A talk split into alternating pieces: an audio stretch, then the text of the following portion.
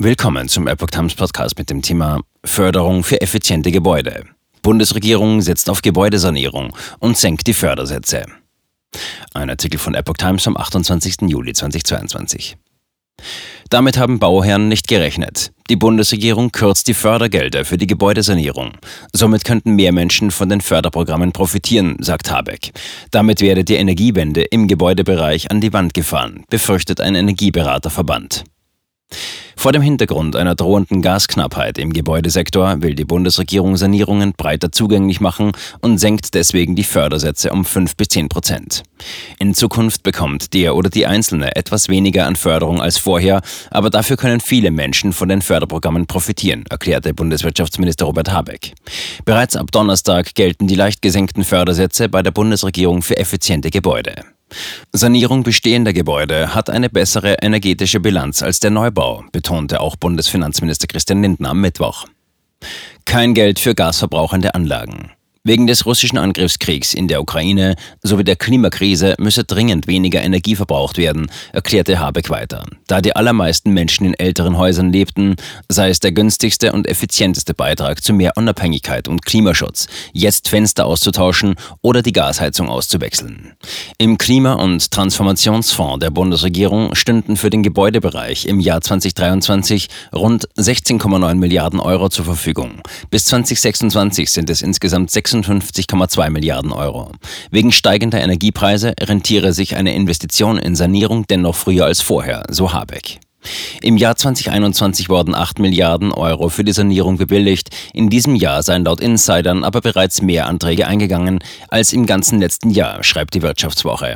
Für Komplettsanierungen gilt nun für Anträge, die ab Donnerstag eingehen, ein maximaler Fördersatz von 45 Prozent über zinsgünstige Kredite und Tilgungszuschüsse.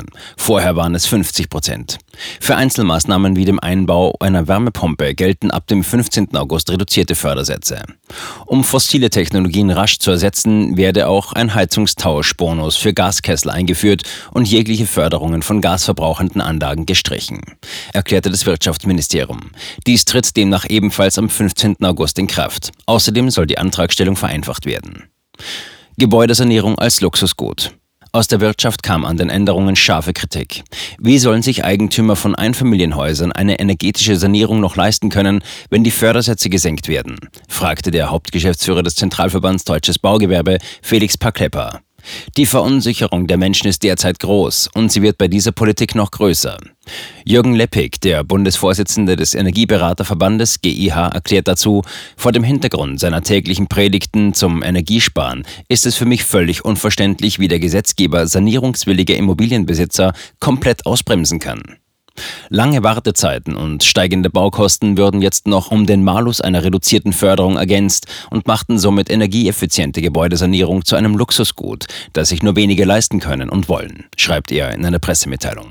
Man könnte fast meinen, der Bundesregierung sei es ein Anliegen, die Energiewende im Gebäudebereich an die Wand zu fahren.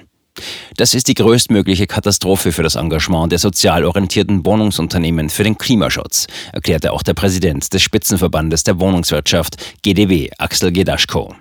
Der Wegfall der Zuschussförderung und die Reduzierung der Tilgungszuschüsse mache die staatliche Förderung für Wohnungsunternehmen unattraktiv. Die Folge ist, dass Klimaschutzinvestitionen unterbleiben müssen und nur über höhere Mieten refinanziert werden können.